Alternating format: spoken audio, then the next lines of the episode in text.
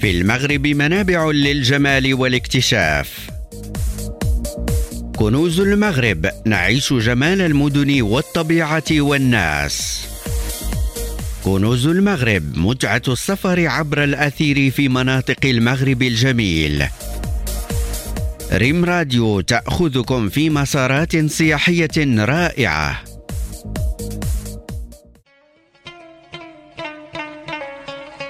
مرحبا بكم مستمعينا الكرام في حلقة جديدة من كنوز المغرب. اليوم كنوز المغرب غادي يحط الرحال في واحدة من الوجهات الطبيعية السياحية بامتياز في جهة فاس مكناس. وجهه اليوم كتعتبر من بين المناطق السياحية اللي تقدروا تزوروها على طول العام بحكم الثلوج اللي كتعرفها المنطقة في فصل الشتاء والخضره اللي كتكسي المنطقة في فصل الربيع فضلا على جوها المعتدل في فصل الصيف. بحكم تواجدها في وسط جبال الأطلس المتوسط نتمنى تكونوا تعرفتوا على وجهة اليوم. مرحبا بكم في جولة اليوم في مدينة عين اللوح عين اللوح كتواجد في جهة فاس مكناس وكتموقع في أعماق جبال الأطلس المتوسط على بعد 28 كيلومتر من مدينة أزرو. وعلى الطريق المؤدي إلى خنيفرة. وتقدروا تجيو للمدينة بالحافلة ولا الطاكسي الكبير والثمن كيختلف على حسب المدينة منين غادي تجيو. مدينة عين اللوح من المدن اللي كتميز بطبيعة خلابة واللي كتجذب ليها العديد من الزوار من داخل وخارج المملكة بسبب موقعها الجذاب وسط جبال الأطلس وهي من المدن اللي كتمتاز بهدوءها وطيبة ناسها اللي كيبلغ عددهم حوالي 10000 نسمة. كتحتل مدينة عين اللوح مكانة خاصة في مجال الموسيقى والثقافة الأمازيغية الشيء اللي كيجعلها مرجع لأي شخص كيرغب في اكتشاف هذا المكون الأصيل للهويه المغربية.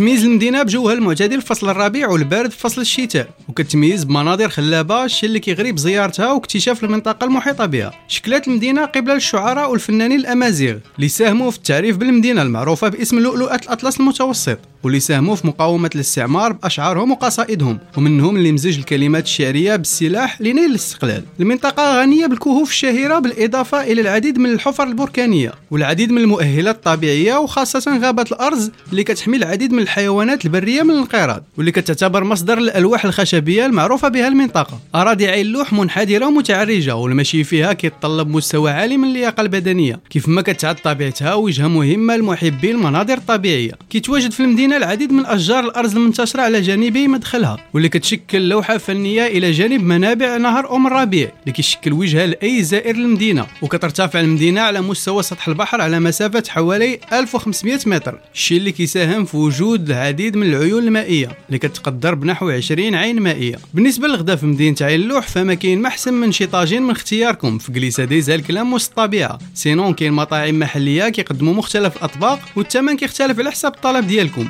وبالنسبة للمبيت كاين دور ضيافة محلية مجهزة بشكل ممتاز لاستضافة زوار المنطقة والثمن ابتداء من 150 درهم للشخص الواحد ومعها حتى الفطور. هنا غادي نكون وصلنا لنهاية جولة اليوم في مدينة عين اللوح. نتمنى تكونوا تمتعتوا بجولة اليوم. نتلاقاو الحلقة المقبلة باش نكتشفوا منطقة جديدة من كنوز المغرب.